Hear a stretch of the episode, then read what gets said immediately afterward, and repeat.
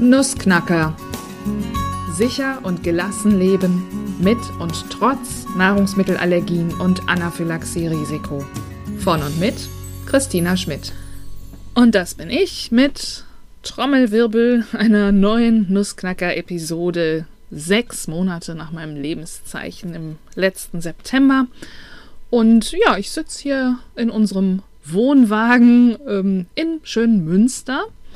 Ähm, wenn du das hörst, bin ich schon wieder zu Hause. Deswegen kann ich ja jetzt auch verraten, wo ich bin. Ich bin im schönen Münster und ähm, ja, mache hier ein paar Tage alleine Urlaub im Wohnwagen.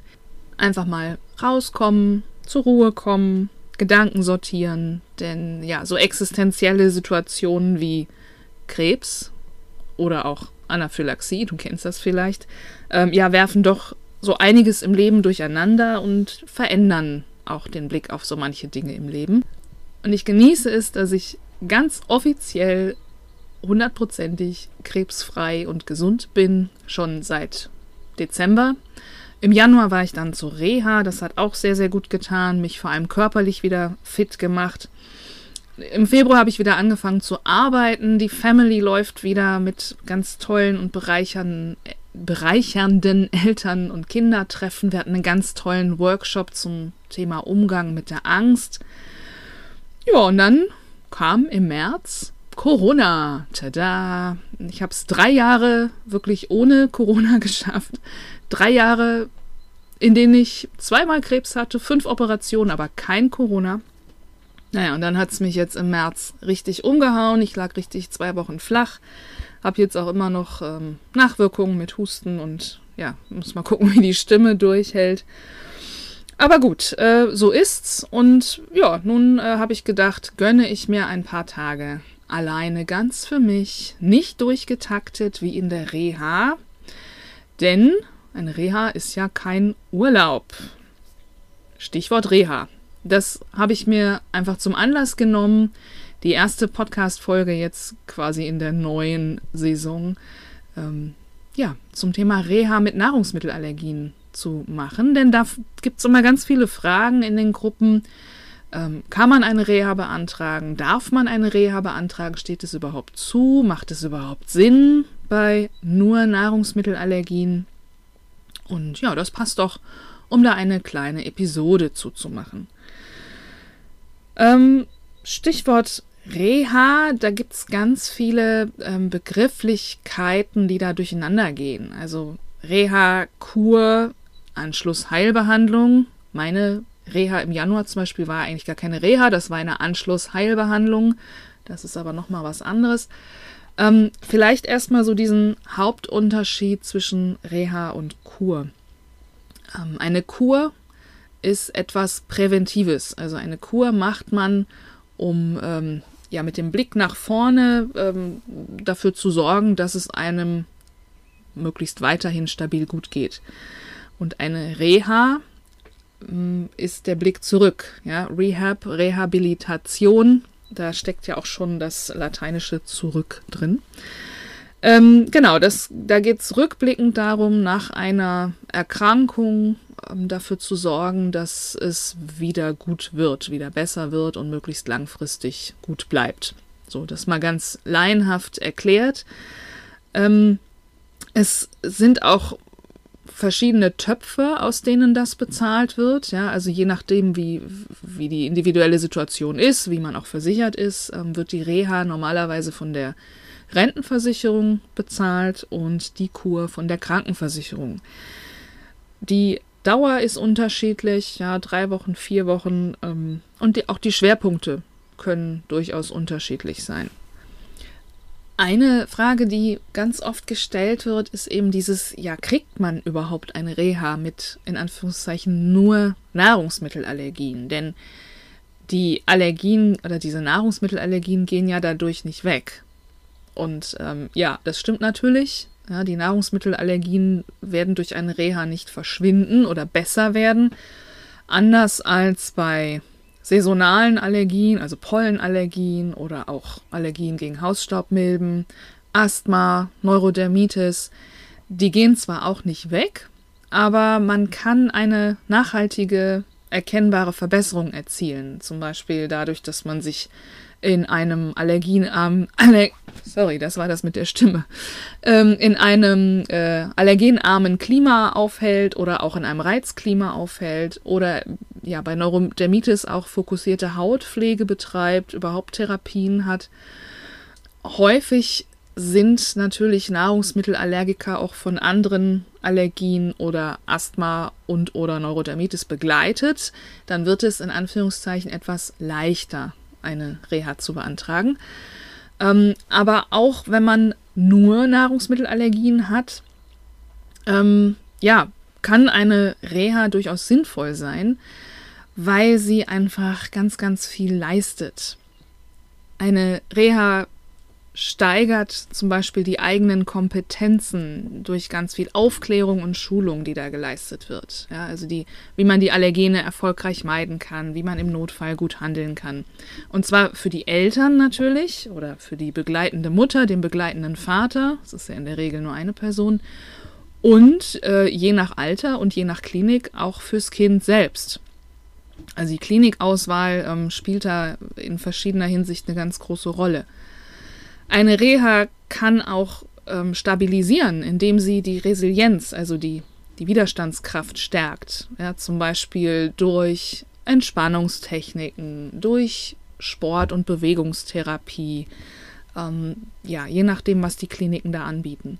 Und das wiederum steigert die sogenannte Compliance, also die, ähm, die Mitarbeit der ähm, kleinen PatientInnen und auch der Familien. Also, dass es wirklich auch langfristig ähm, gut läuft, dass es eben nicht zu nahrungsmittelallergischen Reaktionen kommt äh, oder schlimmer noch zu anaphylaktischen Reaktionen kommt. Was in einer Reha auch passiert, ähm, sind Arztgespräche, äh, möglichst ausführliche Arztgespräche, für die in dem, im Alltag, ja, im Praxisalltag ja gar nicht so viel Zeit ist. Ähm, es kann je nachdem sehr ausführliche, gründliche Diagnostik stattfinden. Je nachdem, wo man ist, in der Regel keine Provokationstests, aber sonstige Diagnostik und ähm, ja, das ne, wird immer alles recht individuell geschaut und abgestimmt. Und auch während der Reha-Dauer ähm, kann das immer wieder angepasst werden oder nochmal ergänzt werden und das ist einfach ein Riesenvorteil, den man hat, weil man sich für vier Wochen ähm, fokussiert mit diesem Thema beschäftigt auf in der Regel hochprofessionelle Art und Weise. Und was ein nicht zu vernachlässigender Vorteil ist, man trifft dort andere betroffene Familien. Ja, meistens sind es bei den Kindern immer noch die Mütter, die begleiten, aber es werden auch immer mehr Väter, ähm, die die Kinder dann zur Reha begleiten. Man kann sich austauschen, man kann Freundschaften schließen. Ähm, und auch jetzt in meiner Reha zum Beispiel im, im Januar habe ich eine ganz tolle Gruppe von Mädels in Anführungszeichen kennengelernt. Wir sind befreundet, wir sind im Austausch und das gibt sehr, sehr viel. Liebe Grüße gehen raus an meine Mädels aus der Reha. Natürlich ist es auch schön, dass man sich mal ein paar Wochen lang nicht um das Essen kümmern muss, ja, dass man sich einfach an einen gedeckten Tisch setzen kann und wenn du jetzt ein Störgefühl hast, weil du denkst, äh, wie kann man sich denn mit Nahrungsmittelallergien einfach an einen gedeckten Tisch setzen und irgendwas essen, ja, dann ist das ein sehr berechtigter Gedanke. Ähm, das Stichwort Essen, Fremdverpflegung in der Reha ist natürlich eine sehr spezielle Sache. Und auch da lasse ich dich gleich gern an meinen Erfahrungen teilhaben. Was ich aber noch vorweg schicken möchte, ist, eine Reha ist kein Erholungsurlaub. Ausrufezeichen, Ausrufezeichen, Ausrufezeichen. Ja, das ist so der Klassiker, ähm, wenn man in der Reha ist oder aus der Reha zurückkommt, dass man halt gefragt wird, und hast du dich gut erholt? Und ja, natürlich, auf eine Art hat man sich gut erholt, weil einfach ne, der Fokus darauf liegt, dass es einem gut geht, dass man Gutes für sich tut, für den Körper tut und dergleichen. Aber Erholung in dem Sinne, also ich sag mal im Sinne von Entspannung ist es nicht. Denn eine Reha ist sehr, sehr durchgetaktet. Ähm, das beginnt mit den Essenszeiten. Ja, diese, das sind halt so die klassischen Klinikzeiten meistens, ne? Sehr, sehr früh morgens Frühstück, 12 Uhr Mittagessen, 17.30 Uhr Abendessen Oder was ich auch schon erlebt habe, ähm, man hat Essensschichten, weil ähm, einfach mehr Patientinnen im, äh, in der Klinik sind, als Platz im Essensraum ist. Und dann muss man eben wirklich auch am Sonntag morgens um sieben zu seiner Frühstücksschicht am Tisch sitzen. Ähm, wenn man, so wie ich, gerne länger schläft morgens, dann ist das halt nicht so wirklich erholsam. Aber egal. Ähm, ja, man hat die Essenszeiten, man hat einen äh, relativ eng gesteckten Therapieplan. Sport, Bewegung, Inhalation, Bäder, was auch immer, Schwimmen, Wassergymnastik, Entspannung, Schulungen, vielleicht auch die Lehrküche, ja, je nachdem, ähm, auch das kann bei Nahrungsmittelallergien, wo ja teilweise auch Essbesonderheiten im Sinne von, ja, ich will jetzt nicht sagen Essstörungen, aber ähm, ja, vielleicht übertriebenes Vermeidungsverhalten einhergehen können. Arzttermine, Diagnostiktermine und äh, Einzelgespräche auch mit ähm, PsychologInnen kann es auch geben. Ja? Also da, das ist sehr, sehr vielfältig, sehr, sehr individuell. Und ähm, ich habe es bisher nur so kennengelernt, dass diese Pläne sehr durchgetaktet und sehr eng gestrickt sind. Ich weiß, dass es auch Berichte von anderen gibt, ähm, die gesagt haben, ich habe mich in meiner Reha gelangweilt. Ich kann das jetzt aus meinen vielfältigen Erfahrungen überhaupt nicht bestätigen. Ähm, man hat da immer einen Einfluss drauf, ja, man kann eben und soll auch von sich aus sagen, wenn es zu viel ist, zu wenig ist, wenn irgendwas drin ist, was einem nicht gefällt oder nicht gut tut. Ich hatte jetzt zum Beispiel im Januar Kunsttherapie in meinem Plan. Das habe ich einmal gemacht und dann festgestellt, das ist jetzt so gar nicht meins. Ähm, und dann kann man das auch rückmelden und dann sollte das normalerweise auch angepasst werden. Denn es macht überhaupt keinen Sinn, die wertvolle Zeit dort mit irgendwas zu verplempern, was nicht gut tut oder was nicht hilft oder nicht sinnvoll ist oder wie auch immer. Ja, jetzt habe ich meine persönlichen Reha-Erfahrungen schon mehrfach angedeutet. Ähm, da möchte ich dich jetzt auch dran teilhaben lassen. Ähm, ich habe das hier mal so aufgelistet. Also ich war 2006 das erste Mal unterwegs. Da war ich allein als Mutter zur Kur auf Norderney. Da war meine große Tochter zwei Jahre alt und mein Sohn war noch gar nicht geboren. Dann waren wir 2009 zur Reha. Da ging es um meinen Sohn, der dann zwei Jahre alt war. Ähm, da waren wir das erste Mal zur Reha in der Klinik Santa Maria in Oberjoch, Bad Hindelang im Allgäu. Ähm, da ging es um seine chronischen Lungenentzündungen, Bronchitiden. Später dann hieß es Asthma. Und ähm, ja, das war unsere erste Reha-Erfahrung mit Kind. 2014 waren wir dann komplett als Familie in einer Eltern-Kind-Kur auf Borkum. Ähm, da sage ich gleich noch was zu. 2019 dann wieder mein Sohn zur Reha mit mir als Begleitung in Santa Maria in Oberjoch.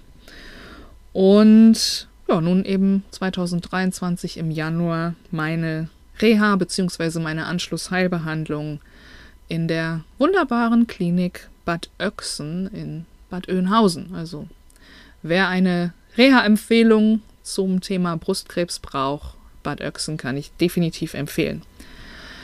Ich kann auch äh, für alle Familien, die mit nahrungsmittelallergischen Kindern oder Asthma, Neurodermitis-Diagnosen bei ihren Kindern äh, eine Reha-Klinik suchen. Aus persönlicher Überzeugung die Klinik Santa Maria in Oberjoch-Bad Hindelang empfehlen. Das ist jetzt keine bezahlte Werbung oder in irgendeiner Weise ähm, beauftragte Werbung, sondern das ist einfach meine persönliche Erfahrung, ähm, die da zweimal sehr, sehr gut und sehr, sehr hilfreich war und auch jetzt im Januar einfach eine persönliche Erfahrung, weil ich mich da sehr, sehr wohl und gut aufgehoben gefühlt habe. Ja, Stichwort Essen, Fremdverpflegung, ich habe das vorhin schon angedeutet, es ist natürlich ein Riesenthema mit Nahrungsmittelallergien und Spurenmeidung. Ja, ähm, und ich habe da sowohl negative Erfahrungen in einer Klinik gemacht, als auch eben sehr, sehr positive Erfahrungen. Ähm, die negative Erfahrung war in einer Klinik auf Borkum. die ich jetzt nicht namentlich nennen möchte, weil meine Erfahrungen einfach schon fast zehn Jahre her sind und weil die Klinik ansonsten sehr, sehr gut war, äh, alles wunderbar war. Ja, also ich möchte der Klinik überhaupt nichts vorwerfen. Und ähm, ich gehe davon aus, dass das mittlerweile knapp zehn Jahre weiter auch alles anders ist. Aber einfach um eine negative Erfahrung zu schildern, ähm, war es damals so, dass wir in den Osterferien dort waren und ähm, die Verpflegung aus der Diätküche, heißt es ja dann, für meinen Sohn auch so ganz gut funktioniert hat. Und ja, es gab da so ein paar Kleinigkeiten, die aber jetzt nicht rückblickend nicht so relevant waren. Es gab dann aber dieses Osterfest und es war angekündigt ein Osterbuffet, ein tolles Nachtischbuffet, ähm, was ganz toll präsentiert wurde und wir haben uns alle drauf gefreut und ja, dann war dieser Ostertag mit äh, dem Mittagessen und wir sind ganz gespannt zum Nachtischbuffet gegangen. Und ich weiß nicht, ob ihr euch das vorstellen könnt. Ähm, stellt es euch einfach mit dem schlimmsten Allergen vor, was euer Kind betrifft. In unserem Fall waren das oder sind das die Cashews und Pistazien und wir kamen zu diesem wirklich toll präsentierten Buffet und die Küchenkräfte standen in voller Montur strahlend dahinter und es war wirklich, es war alles ganz toll dekoriert und angerichtet in Gläschen und Schälchen und hast du nicht gesehen. Und, und es war über und überall bestreut mit grünen Pistazien. Das heißt, alle in diesem Raum aßen alles Mögliche mit Pistazien. Und natürlich, auch wenn das unserem Sohn nicht schadet, dass jemand anders was mit Pistazien isst, war das für uns einfach ein No-Go. Ja, also das war einfach sowas von enttäuschend und ein, ein schlimmes Gefühl damals. Ähm, unser Sohn kriegte dann oder sollte dann äh, aus der Diätküche ein milchfreies Dessert kriegen. Ich weiß nicht mehr, was es war. Ähm, vieles war milchfrei, weil es war halt die Diätküche, obwohl er ja gar nicht Milch meiden musste. Naja, wie auch immer, es, es war für uns so, dass wir einfach fluchtartig diesen Raum verlassen haben. Das ging gar nicht. Wir haben uns dann ein abgepacktes Eis geholt und uns an die Strandpromenade gesetzt und ähm, das erstmal verdaut das war einfach so eine krasse Erfahrung. Wir haben das dann hinterher ähm, mit der Klinikleitung besprochen und der Arzt damals war total empathisch. Das war wirklich toll, wie das dann rückwirkend abgewickelt wurde. Aber sowas kann halt passieren. Ja, das war aber im Sinne von Erholung oder ähm, ja, Kur nicht so hilfreich für uns. Positive Erfahrungen oder was ich vielleicht noch betonen möchte, so die alltägliche Verpflegung hat aber geklappt. Ja? Also es gibt Diätküchen in den Kliniken, ähm, die mittlerweile das Thema auch wirklich auf dem Schirm haben. Und ähm, eine ganz, ganz positive Erfahrung haben wir gemacht in, wie gesagt, in Santa Maria in Oberjoch. Dort äh, ist es erstmal so, dass die Klinik an sich als nussfrei und erdnussfrei beschrieben wird. Natürlich kann man das nicht bis in jedes Zimmer und jede Tasche kontrollieren, aber allein, dass diese Policy, also diese, ähm, wie sagt man das denn, dass diese Haltung von der Klinik vorgegeben wird ähm, und wirklich darum gebeten wird, nichts mitzubringen, das ist schon mal positiv. Ja, das gibt einfach schon mal ein gutes Gefühl. Und wie läuft es dann dort ab mit der Verpflegung? Ähm, es gibt morgens und abends Buffet. Und da gibt es für die Nahrungsmittelallergiker einen eigenen Bereich, wo sie dann ihre Sachen abgepackt oder einzeln gestellt ähm, mit Namensschild äh, stehen haben. Das kann man aussuchen, ja, man kann halt sagen, wie viel Brötchen man haben möchte oder welche Brötchen oder welche Wurst, welchen Käse, wie auch immer. Und mittags gibt es, äh, oder holt man sich dann sein Essen ähm, von, den, von der Theke. Da wird einem das Essen aufgetragen. Da gibt es dann natürlich verschiedene Angebote. Und auch da gibt es für die Nahrungsmittelallergiker einen eigenen Bereich, wo sie ähm, bekannt sind, wo sie ihren Namen nennen, wo dann klar ist, welche Allergene und Spuren sie meiden müssen und dann dementsprechend ihr Essensangebot bekommen und abholen können. Inklusive Nachtisch, inklusive allem. Ja, also das ist wirklich toll geregelt. Und das Beste das Highlight der Woche war für uns oder für meinen Sohn immer dienstags der Waffeltag. Ja, da gibt es dann ganz normal in der äh, Cafeteria, wo sich sonst auch alle anderen ihren Kuchen holen und so, gibt es dann Waffeln, frische Waffeln, ganz normal zubereitet. Es gibt ähm, also nussfrei zubereitet. Es gibt da noch ein eigenes Waffeleisen für ähm, Milch und ich meine auch eifrei zubereitet. Ja, also es gibt wirklich für jeden ganz normal an der Theke, wo alle sich bedienen, eine spurenfreie Waffel. Und man setzt sich ganz normal dahin mit anderen Kindern. Es ist einfach so normal für die Kinder. Und das ist einfach toll. Das haben wir immer sehr genossen, auch wenn die Schlange sehr lang war. Aber es hat sich gelohnt, nicht nur weil die Waffeln lecker waren, sondern weil dieses Normalitätsgefühl dazu gehörte. Wenn du da noch ein bisschen mehr zu lesen möchtest, ich habe damals 2019 einen Blogartikel dazu geschrieben in der Nussecke mit dem schönen Titel Kinderreha mit Nussallergie, vier Wochen im Paradies. Ich glaube, das sagt schon alles. Den Artikel verlinke ich dir natürlich in den Show Notes. Ja, also unterm Strich ganz klar, Reha mit Nahrungsmittelallergien ist sinnvoll, ist möglich, ist hilfreich. Ich kann natürlich nicht garantieren, dass sowas bewilligt wird. Ja, das ist, steht auf einem ganz anderen Blatt. Ähm, aber grundsätzlich ist es möglich und ich kann da wirklich ähm, ja, von positiven Erfahrungen berichten. Augen auf bei der Klinikwahl.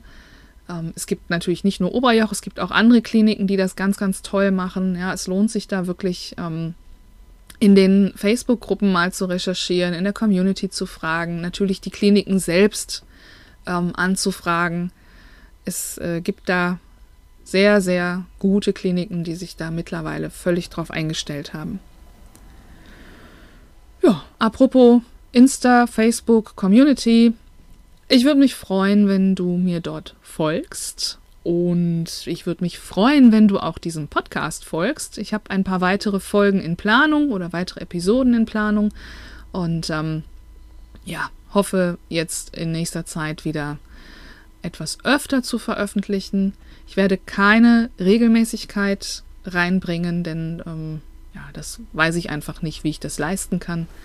Aber wenn du den Podcast abonnierst, und darauf wollte ich eigentlich hinaus, ähm, dann verpasst du gar keine Folge. Und wenn du den Newsletter abonnierst, dann verpasst du gar nichts mehr. Auch der lag sehr brach in den letzten Wochen, aber wird jetzt wieder reaktiviert. Es wird wieder Kinderschulungstermine geben, Elternschulung, Großelternschulung. Es wird auch wieder Thementage zum Kita- und Schulstart geben im Mai. Also am besten gleich in den Show Notes den Newsletter anklicken und dich dort eintragen. Ja. Ansonsten, wenn irgendwelche Fragen sind, wenn du irgendwas möchtest, du kannst mich jederzeit per Mail kontaktieren. Kontakt allergo-logisch.de. Bitte sei ein bisschen geduldig, es dauert schon mal ein paar Tage, bis ich antworte, aber ich antworte. Ja, und dann war es das jetzt von mir hier aus dem Wohnwagen. Ich bin froh, dass es ohne Regenguss geklappt hat, denn das wäre akustisch schwierig geworden, wenn es hier aufs Dach prasselt. Ich mache mir heute noch einen schönen Tag in Münster und ähm, ja, wünsche dir jetzt noch einen schönen Tag bei was immer du tust. Und du weißt ja, kann Spuren von Wissen enthalten. Bis bald!